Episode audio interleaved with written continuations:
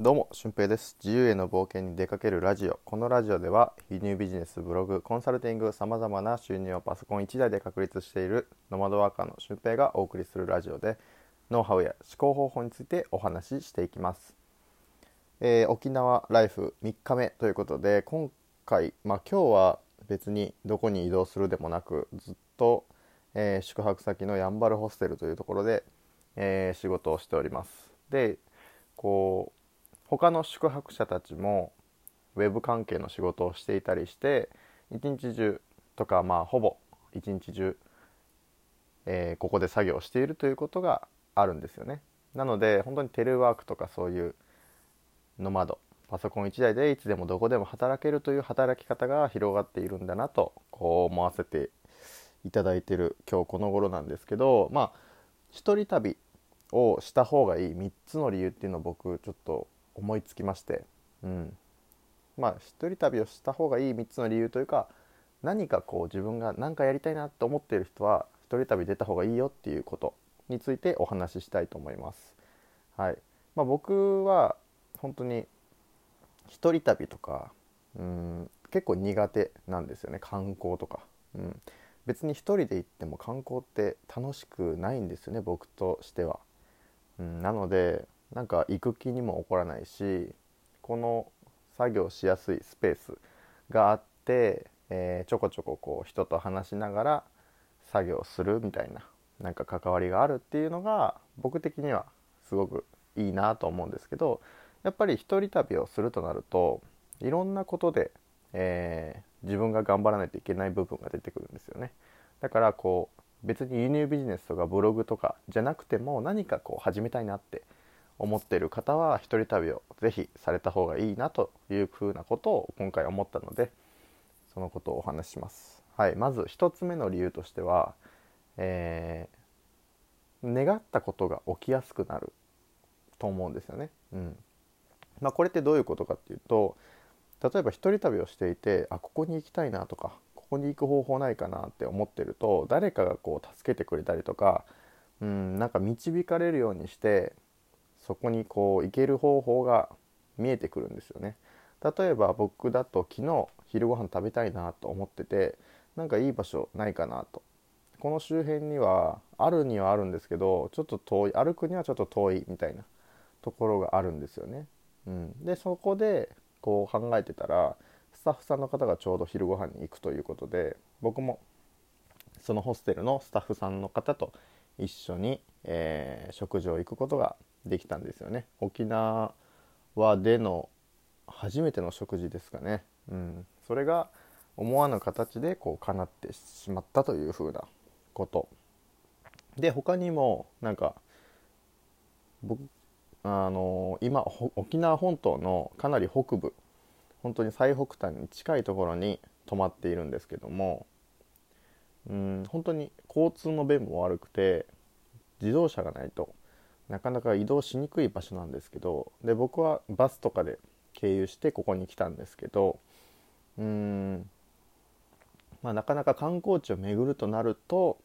徒歩とか公共交通機関だけではちょっと厳しいのかなという部分がありまして、えーそこをこう乗り越えていくためには誰かね一緒に行ってくださる方とか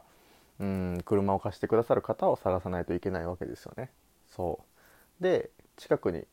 ジャングルというか山があるのでそこをこうハイキングとかトレッキングとかこうしたいな沢登りとかもあるらしくてそれがしたいなと思ったら、うん、誰か一緒に行く仲間を探さないといけないわけなんですよ。で、えーどうしようかなと思ってたらちょうどそのスタッフさんの友達が来るということでその人となら一緒に行けるかもというのでこう自分がやりたいなと思ったことがふっとこう降ってくる感覚を身につけられるんですよね。これはなんかビジネスでも同じであ今このビジネスをやりたいなとかこれってどうなってるんだろうとか思ってるとそのことに関して気づきやすくなるなんかアンテナを立てれるようになるんですよね。うん、そのアンテナを立てるっていう風な作業ができるのも一人旅の、うん、一つのメリットかなと思ってます。はい、でこれがまあ一つ目の理由ですね。だからなんか願い事を引き寄せるというかもともとこう皆さんの生活の中にも自分がやりたいこととか自分がやりたいことをする方法っていうのは眠ってるんですけどそこを自然とキャッチできるようになる、うん、その力を養うのが一人旅の一つの理由かなと思います。そして2つ目の理由が生命力がが身につくということです、えー、生命力って何なのかというと自分で生きていく力ですね、うん、もちろんこう一人旅をしていると誰の指示も受けず、えー、好きなように動いて好きなように、えー、美味しいものを食べたりとかねいろんなことができるんですけどでもある種自分が何もしないと本当に何もしない旅になってしまうわけですよね。うん、ホテルでずっと缶詰状態でいることもできますし、うん、ただこう散歩して一日疲れて終わるっていうこともあるわけですよね。でその中でやっぱり自己実現何かこのこの旅での目標はここに行くこととか何人友達を作ることとかいろいろあると思うんですけどそれをこう叶えるのも自分自身そうだから生きていかないといけないっていうこの生命力とか自分で自己実現をしていかないといけないっていう生命力が身につくのも一人旅ならではの理由だと思います。はい、だから僕はなかなかこういう体験ってないと思うんですよね。普通に会社員と仕事会社員として仕事をしていると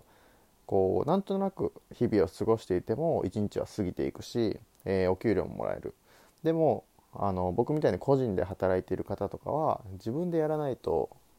えー、最初って全然お金が回ってこないですよね。うん、そのうち外注化とかそういう他人にお願いすることによって、えー、収益が、まあ、半自動化していくという形は取れるんですけどやっぱり自分で行動しないと何も生まれてこないですよね。はい、だからそれが2つ目の理由。そして3つ目が視野がびっくりするほど広がるっていうことですね。そう自分の今まで生きてきた世界僕も、えー、もう一人旅歴半年ぐらいまだ半年ぐらいなんですけどこう行くたび行くたびにいろんな人に会って、えー、またねそのいろんなことをしている大人に出会うわけですよね。そう自分より若若い子がいろいろ頑張ってたりとか、うん、自分より苦労している人がたくさんいたりとか違う考え方を持った人がたくさんいたりとかそういう風な感じで、えー、本当に自分の生きている世界っていうのがあもうちょっと視野が広げれるなっていうことを感じさせてもらえるんですよね。そう本を読むとかも同じで、えー、本を読むっていうことはその作者の価値観とか作者の経験を自分のものにできるっていうことなんでそれをこう考えるとですねその本を読んでると同じような感じでその人の話を聞いてその人の価値観が自分のもとに入ってくる。だから自分の価値観を変えるわけじゃなくて自分の価値観がどんどんどんどん増えていくっていう風なことがこの一人旅で得られるまた一つのことかなと思います。本当に視野がこうパッと広がってあこれもできちゃうんだなとか自分だったらこれもできちゃうかもっていう風なことをどんどんどんどん思いついていくんですよねそうそれがまた一人旅のいいところかなと思います。うん、で僕も一人旅を充実させるために、まあ、こう見えて本当にめっちゃ苦手なんですよね一人旅。自分で考えて、えー、自分で行動して、うん、誰かに声をかけたりとか。そうそういうのが僕結構苦手なんでまあ期待中なんですけど、まあ、こういう一人旅を通してまた一個殻が大きくなっていく、まあ、この1ヶ月間の沖縄生活で本当にもっともっと大きくなっていくんじゃないかなって僕自身も思ってます。はい、なので是非ともこう一人旅をしてみようかなと。今こう転職期間で時間が空いてるっていう方とか、うん、もしくは別に1日とかね2日こう一人でプラッと出かけて、えー、何人かと友達何人かに声をかけてみるとかそういうふうなことにチャレンジしてみてもいいんじゃないかなと思います。はい、ということで今回は、えー、一人旅何かを始める人は絶対に一人旅をする方がいいよっていうふうなことを3つの理由を挙げてお話をしてきました。はい、で合わせて聞きたいは場所を変えても仕事がどんどんどんどんできるようになりましょうというふうなこと、えー、それギグワークとかねそういうふうなことも言うんですけどギグワークについてお話ししている回がありますので、えー、ぜひお聞きになってみてください別に一つの収入にねとらわれる必要ってなくて自分がどこにいても自分の能力を発揮することって大切ですよっていうことをお話ししているのでまた聞いてみてください。ということで本日は以上です。また次回の配信でもお会いしましょう。ほなまた。